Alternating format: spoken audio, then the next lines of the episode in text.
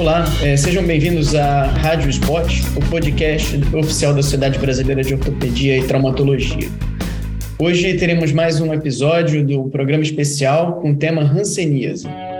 Eu sou Gabriel de Araújo, professor da Universidade Federal Fluminense, e trago como convidado o professor Elifaz Cabral, é, especialista em Hanseníase, é, responsável pela apostila de diretriz do Ministério da Saúde e um excelente colaborador aqui da pós-graduação da Universidade Federal do Rio de Janeiro. Bom, bem-vindo, professor.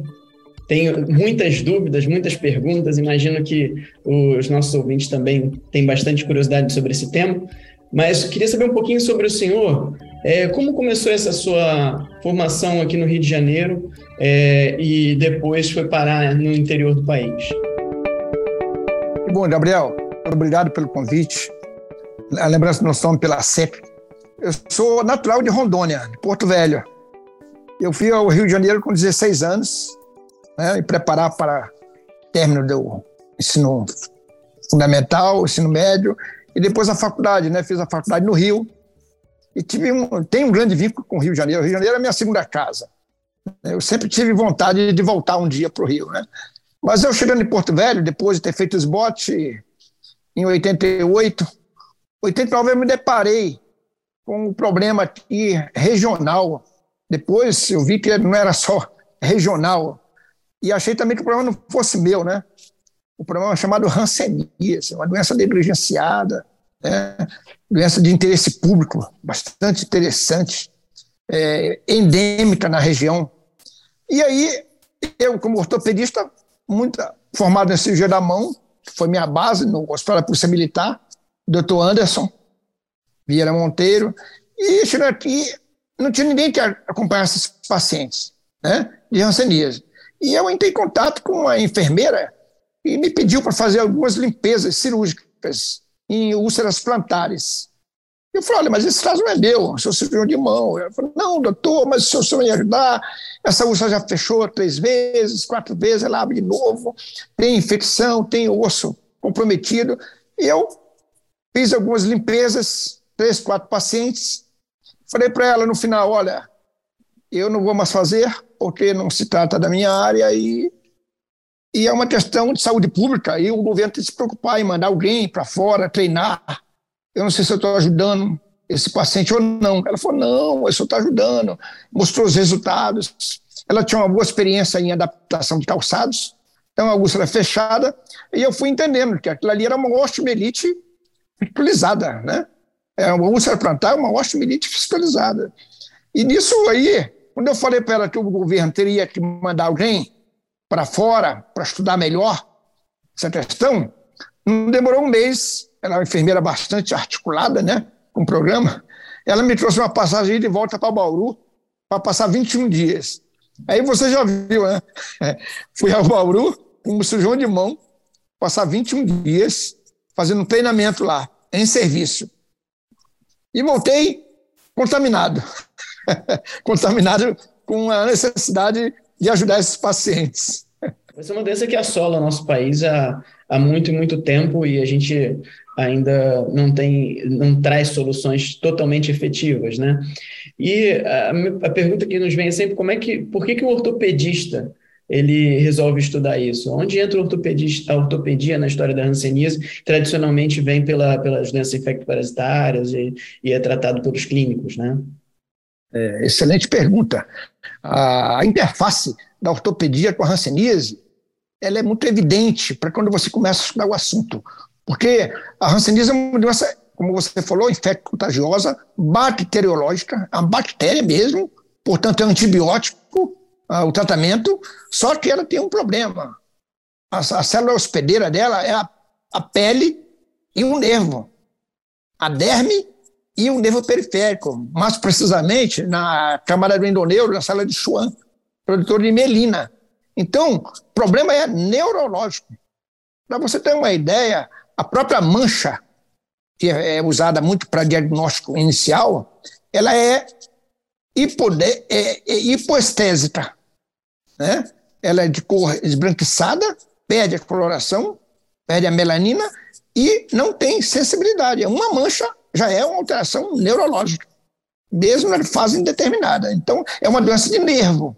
Por ser doença de nervo, causa muitos problemas, perda da sensibilidade, perda da motricidade, perda da, da, da, da inervação autonômica. Daí, ser grave o problema. E, como você falou, é uma doença endêmica na região norte e existe em todo o Brasil. O Brasil é o segundo país do mundo em número de rancenistas. Nós só perdemos para a Índia. Né? Então, o problema é, é muito grande.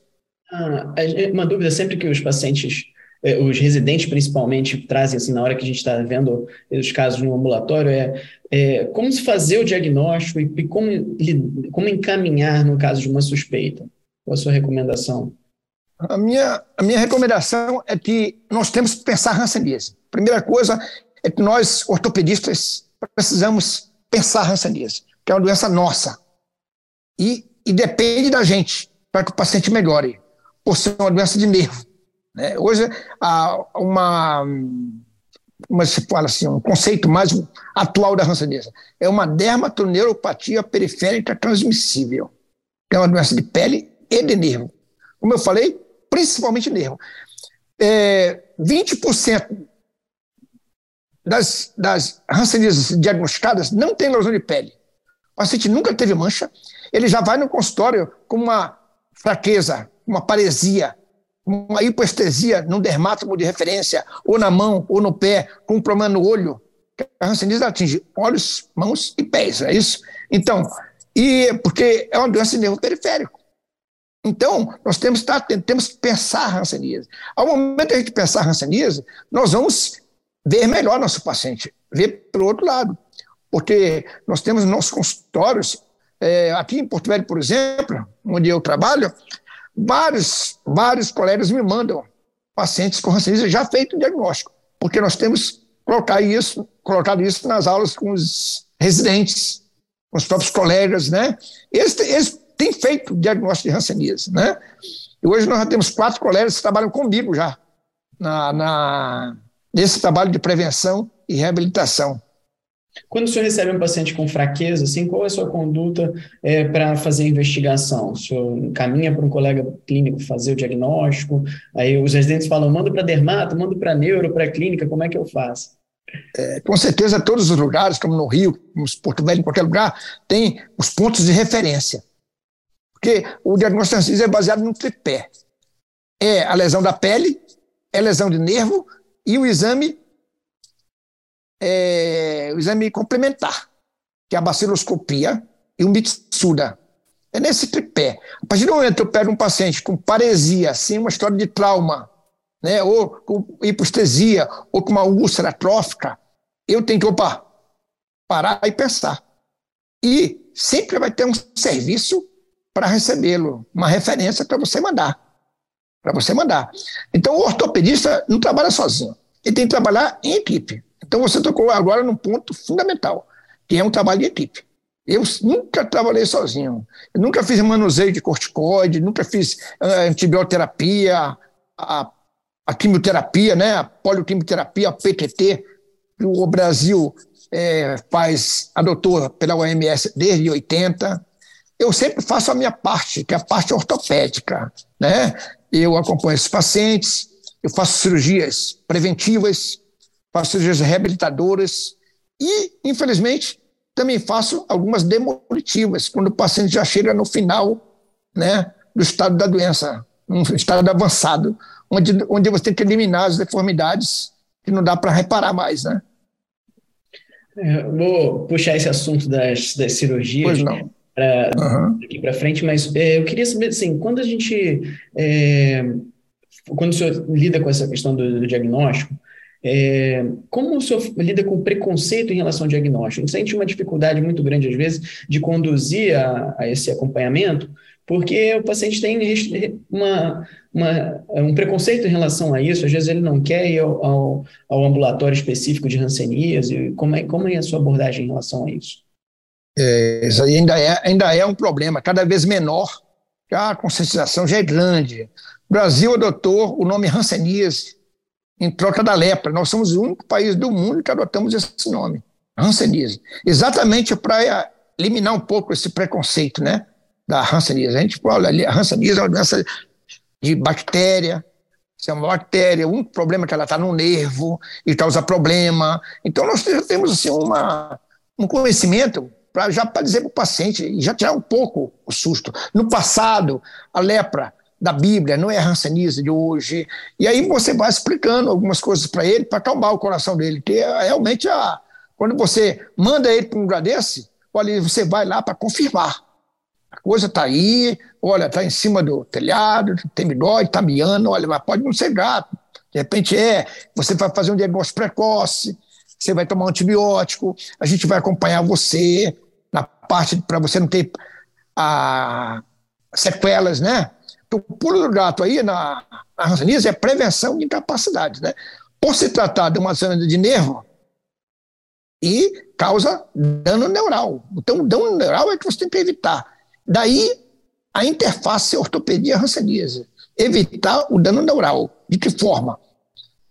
Fazendo cirurgia preventiva. Uma vez indicada, esse dano neural, é, muitas pessoas chamam de neurite, né? Neurite é inflamação, dada pela presença do bacilo no nervo, que possui de forma direta ou indireta pela reação antígeno-anticorpo do organismo, faz aquele nervo edemaciar, inflamar. E, além da antibioterapia, tem que entrar com corticoide para moderar essa, essa resposta do organismo, não pode ser de forma muito intensa. Mesmo sendo uma doença bacteriológica, você tem que fazer pulsoterapia com corticoide, ou até mesmo em dose plena e depois diminuindo, para evitar o dano neural. Sabe aquela história que eu sempre conto? Você tem que matar a pulga, mas não pode matar o cachorro, né? Você tem que matar a bactéria, mas tem que salvar o nervo. Daí você tem que usar o corticoide. Essas cirurgias preventivas, basicamente o senhor é, tem feito o que atualmente? Descompressão neural externa. Você não abre o epineuro. Simplesmente você abre o túnel do unar, o túnel do carpo, o túnel fibular, né? que é um túnel virtual, mas é um túnel ali tem o colo da fíbula e aquela fáscia crural profunda, que é um elemento muito forte, comprimindo a, o nervo fibular comum, e o nervo tibial, né, que está lá no túnel do tarso, de grande importância e relevância para evitar o mal perfurante plantar, que é uma das piores sequelas da doença. O senhor costuma fazer essas abordagens nos múltiplos membros é, feito, é, simultaneamente, no membro inferior e superior, ou faz quatro cirurgias separadas? Conforme a clínica do paciente se apresenta. Essas neuropatias, essas neuropatias, essas neurites, elas têm uma clínica, dor, tem dor, tem espessamento, elas têm déficits, né? Sensitivo, motor. Então você acompanha, monitora. Todo paciente que está em tratamento de hanseníase, uma vez fechado o diagnóstico, ele é monitorado de três em três meses ou quatro em quatro meses. Uma vez diagnosticado neurite, ele já começa a descompressão do nervo, descompressão química, corticoide, que vai evitar o edema, que vai evitar a fibrose, vai tratar essa neuropatia. E ele é acompanhado. Se ele não melhorar em um mês, já está indicada uma descompressão. Claro, aí você tem a forma tuberculoide, um nervo só afetado.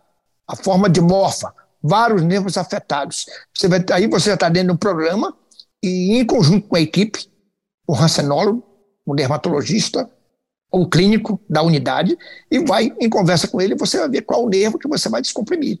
Em geral, eu faço assim, membro superior, um NAI mediano. Eu não perco tempo, principalmente se o paciente é de morfo, que eu sei que é uma mononeuropatia múltipla é, a forma tuberculose se apresenta como um mononeuropatia, só um nervo afetado.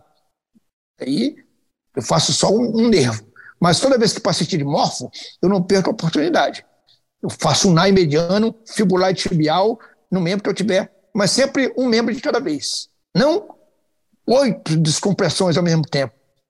Tem uma escola argentina, um colega argentino, e ele até inventou uma mesa onde o paciente em anestesia geral e faz oito aberturas de túneis, né? Eu discordo, acho assim uma coisa muito intempestiva, e, mas a, gente consegue manusear isso melhor, de forma menos agressiva, fazendo membro a membro. Legal. E o senhor sempre fala que, além das cirurgias preventivas, tem as cirurgias reparadoras, as neurológicas. Como é, é, o senhor divide essa, essas duas é. cirurgias? Olha, a cirurgia preventiva, a cirurgia neurológica, ela é feita em qualquer momento da doença.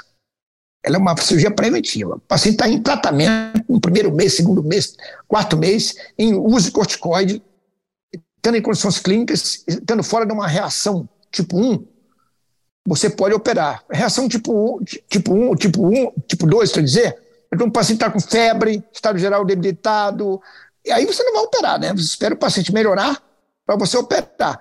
Mas a cirurgia preventiva é feita em qualquer momento.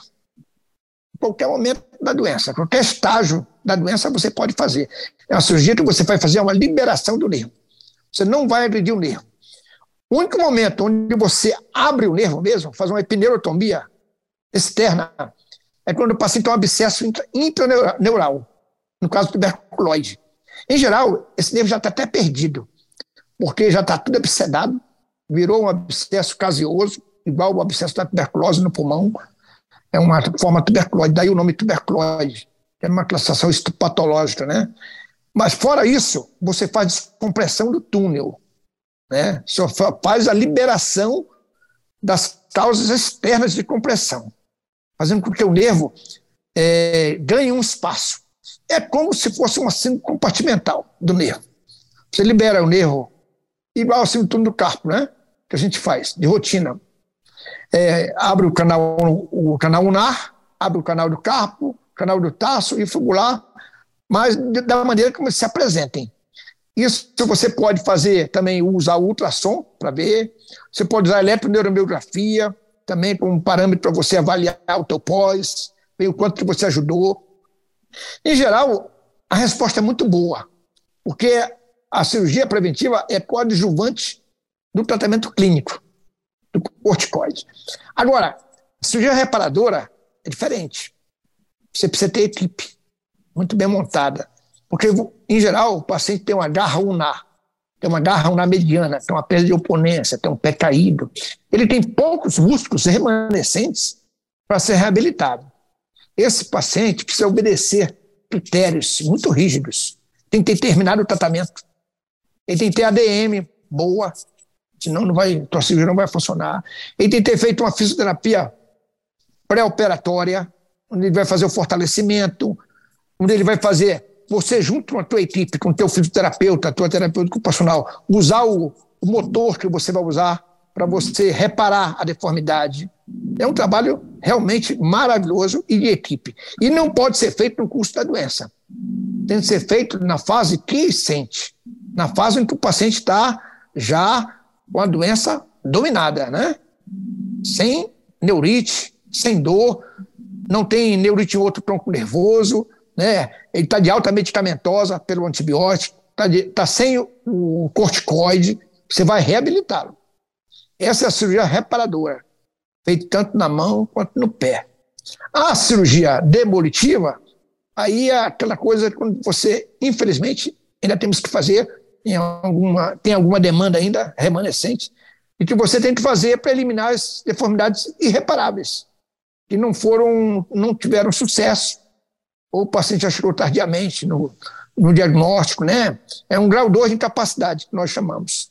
Uma outra pergunta, assim, como é, é, tem alguma técnica específica que o senhor usa em quase todos os pacientes, ou alguma preferência específica sua? A gente já ouviu falar algumas vezes que o senhor prefere o nosso é, o, a técnica do professor Zancoli, né, a, a técnica do nosso é, patrono, que é Bunel, para o tratamento da garganta. É. E isso é, é interessante. Você poderia falar um pouquinho para a gente? É verdade. É, aqui, isso é muito. Olha, a cirurgia reparadora, que é aquela fase mais empolgante para nós, né, mexe com a gente, é linda mesmo. Você conseguir reparar, conseguir devolver ao paciente um movimento que ele perdeu, você melhora muito a autoestima do paciente, melhora muito a, a reabilitação é, social dele, socioeconômica até. É, quer dizer, é maravilhoso. Cada paciente ele tem um perfil próprio. Aqui na minha região é muito comum os pacientes terem uma hiperlaxitude ligamentar.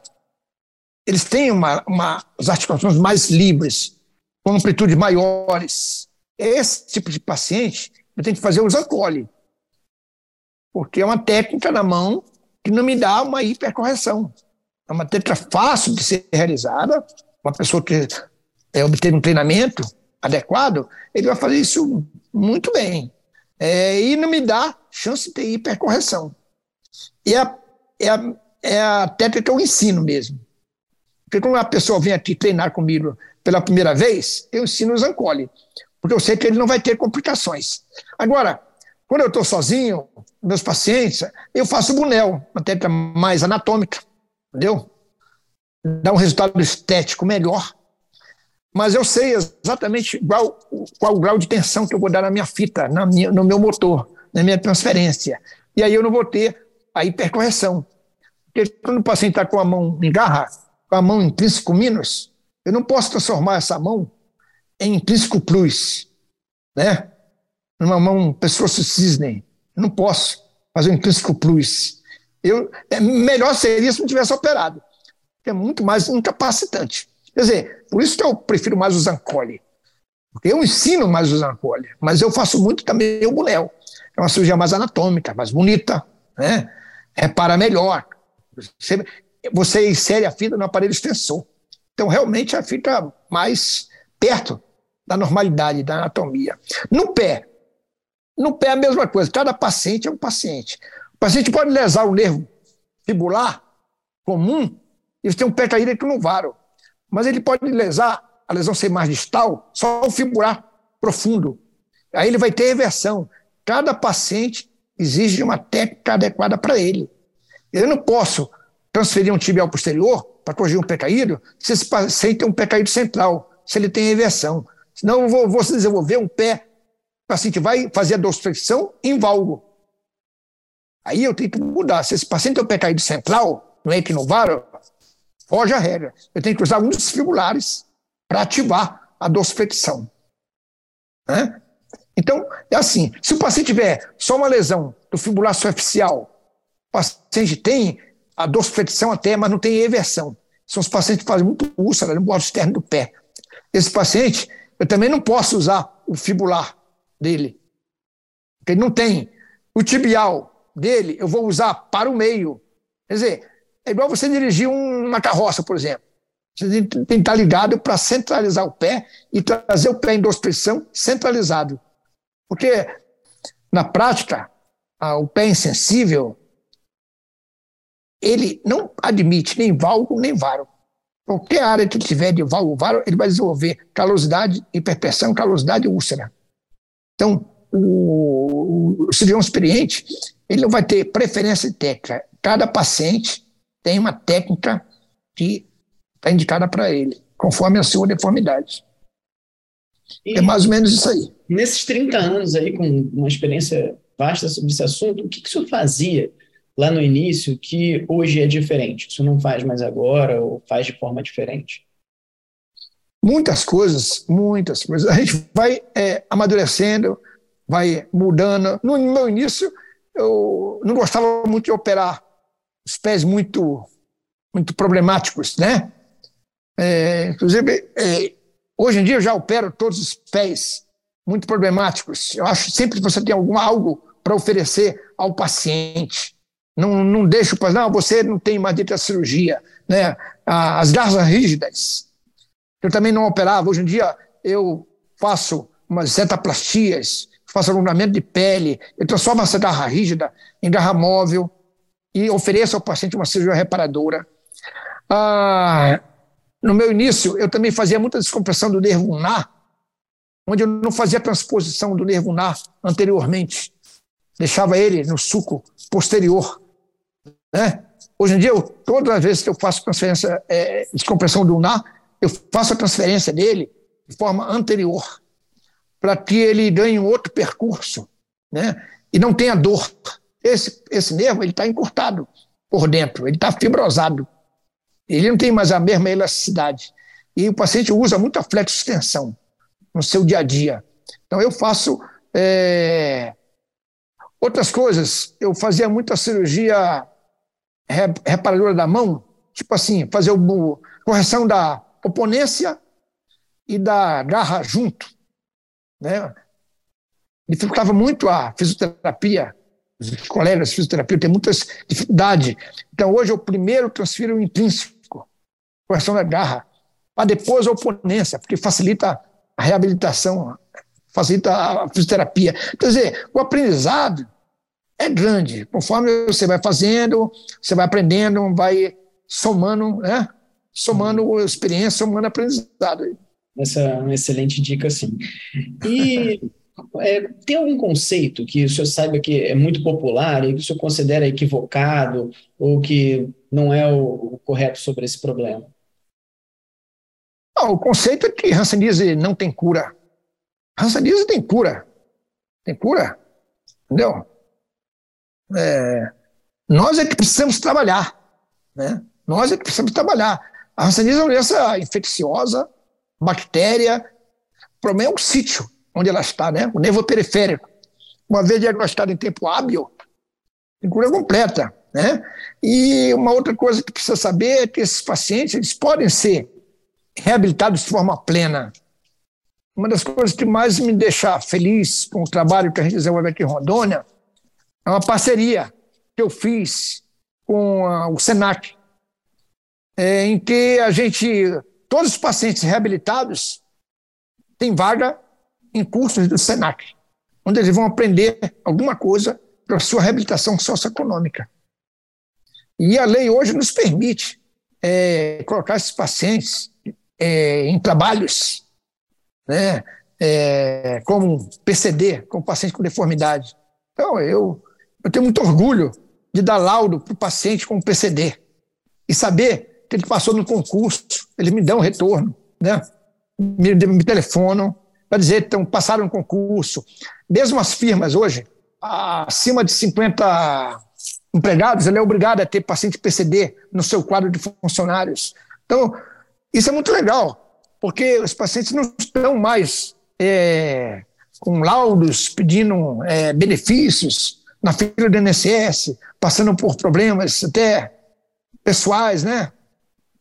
Então é muito legal essa reabilitação sendo feita de forma integral, onde você faz não só a reabilitação física, mas a reabilitação socioeconômica, religiosa, espiritual.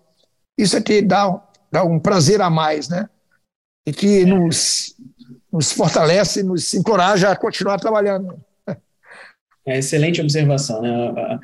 o impacto social do, do, ortopedista numa doença que é tão agressiva na sociedade, né? É, e o que, que o senhor gostaria de ver para o futuro de solução nessa doença? Tem alguma coisa que o senhor veja assim, olha, isso aqui a gente ainda não faz bem, eu queria que no futuro tivesse uma solução para esse problema? Olha, muito boa pergunta. Nós fazemos oficinas de trabalhos aqui em Porto Velho há 15 anos, né? Tivemos a parada aí na pandemia, já estamos retornando, das oficinas aqui, onde eu preparo pacientes e durante uma semana vem gente do Brasil inteiro aí, eu recebo equipes é, ortopedista, senhor de mão, senhor de pé, fisioterapeuta, terapeuta ocupacional, a enfermeira, e vem todos aqui eu recebo a equipe. E a gente faz um treinamento em equipe. Para quê? Para quando eles voltam para suas unidades, montem seus serviços.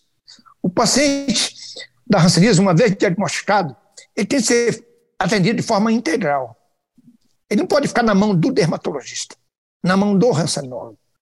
Ele tem que passar por um ortopedista três em três meses, ou se alguma coisa for vista antes. Mas não não precisa o dermatologista saber ortopedia. Ele deveria ser já encaminhado automaticamente, como se fosse um algoritmo de tratamento, um protocolo, né? É um sonho, um sonho de consumo que todos os estados, todas as capitais, todas as cidades tivessem esse serviço já com todos esses profissionais, que é uma equipe, é uma, uma doença interdisciplinar, multiprofissional. Então, meu sonho de consumo é ver isso. E há 15 anos que eu luto para isso. Com as nossas oficinas aqui em Porto Velho. Por isso mesmo que eu recebo a equipe. Não recebo um de cada vez. Para formatar esse conceito da integridade do tratamento. Atenção básica, atenção média e alta complexidade. É, durante o meu início, eu fui treinado em Bauru, eu vim para Rondônia, tentei iniciar um trabalho aqui. Difícil demais. É, cada vez que eu conseguia contactar um fisioterapeuta, eu mandava ele treinar lá em Bauru. Ele voltava e pss, já não estava mais. Entendeu? Então, eu comecei a achar, vamos mudar a estratégia. Vamos fazer o treinamento em serviço. Em vez de eu mandar o fisioterapeuta, o terapeuta ocupacional treinar, eu trouxe o pessoal de Bauru para treinar aqui. Na 15 fisioterapeutas, 15 terapeutas ocupacionais. Aí você pega dois, três e tem. Então eu, eu acho que o treinamento ser em serviço. A oficina que a gente faz aqui em Porto Velho ainda não é a ideal. O pessoal gosta de vir aqui, eu seleciono os pacientes, faço três cirurgias de cada, neurolises, reparadores. Eu, eu faço seis meses de seleção de pacientes, objetivando essa oficina. Eu, eu, eu apresento pacientes de operados há 25 anos atrás, 20 anos atrás, apresento todos que vão ser operados, tem uma parte do ambulatório, onde a gente apresenta pacientes operados de anos e anos atrás, como é que está ainda a sua, a sua transferência, como é que não está. É muito legal. Mas isso aí eu acho que ainda não é o ideal. O ideal é que cada serviço, cada capital, cada referência tenha o seu serviço montado. Então, daí a gente pensar no treinamento em serviço. Né? É melhor do que treinamento vir numa oficina. Né? Eu acho que você concorda comigo. O treinamento de serviço é bem melhor do que você vir. A tua realidade é outra, em geral, né? Sim, eu tenho, é, já ouvi muito falar muito bem da sua, da sua oficina. Tenho certeza que tem sido um, um ambiente de treinamento maravilhoso para muitos cirurgiões do país. Espero um dia ter oportunidade de, de vê-lo trabalhar em campo. Será um certo? prazer. É diferente do que ler um livro, né? Apesar disso, o senhor também fez a apostila de diretrizes do Ministério da Saúde, que também é um trabalho que vale muito a pena ser, ser lido, é uma referência sobre esse assunto. Bom, infelizmente nosso tempo está se esgotando. Eu já, nós poderíamos conversar sobre esse assunto provavelmente muito mais horas, é, mas eu quero agradecer a sua participação nesse, nessa atividade. Se você quiser deixar uma, uma mensagem final para os nossos ouvintes. Olha, Gabriel, eu agradeço muito, muito mesmo. Você é um pessoa muito simpática, viu? Muito obrigado aí por, pelo acolhimento, pela entrevista. Eu queria dizer para vocês o seguinte, assim, para os nossos amigos ortopedistas do Brasil. É um problema nosso a rancenismo é um problema nosso. São nossos pacientes, são nossos semelhantes. E temos muita coisa para fazer. A rancenismo é uma doença que já se sabe tudo dela. Só não se tem vacina. Tem uma vacina, que é a, que é a vacina da tuberculose, né, que é, tem imunidade cruzada. Dá uma certa resistência parcial. Mas olha, o que falta mesmo é trabalho, é engajamento. É saber que existe rancenismo e nosso país é o segundo país do mundo em número de ranceníase. Por exemplo, eu, esse ano passado, mesmo por conta da, da pandemia, ainda tivemos ainda 18 mil casos no Brasil, no ano passado. Em geral, a média é 25 a 30 mil casos no Brasil por ano. O ano passado, mesmo com o efeito da pandemia, a resistência dos pacientes, a fúria de profissionais ainda, é, ainda tivemos 17 mil casos, quase 18 mil casos. Então, é uma doença nossa e que nós precisamos conhecer, continuar trabalhando e beneficiando esses pacientes. E uma, mais uma coisa, se um dia você for trabalhar com Hanseníase, pode ter certeza, tudo que você aprender com Hanseníase, você vai aplicar na sua vida profissional, na sua vida privada, nos seus convênios, no seu particular. Hoje eu opero muitos pacientes com pé caído, muitos pacientes com garra unar, garra, que eu aprendi com a Hanseníase. Muitos, inúmeros. Né? Tá certo que o rancenismo você não vai ganhar dinheiro, mas você vai ganhar muita experiência, muita experiência vai aplicar na sua vida privada, do convênio, do particular, e a experiência é enorme. Muitos pacientes, muito trabalho a ser feito. Eu vou estar à disposição de vocês, né? Tem a nossa apostila do Ministério aí, graças a Deus tem um grande alcance. Eu escrevi com muito prazer, até algumas dicas boas ali para vocês. E meu e-mail, não sei se vai ser colocado aí, mas vai estar sempre à disposição. Pode falar? Pode é, falar. Ele faz F, ele faz F Cabral, arroba gmail.com. Né? E a apostila é essa aqui, ó.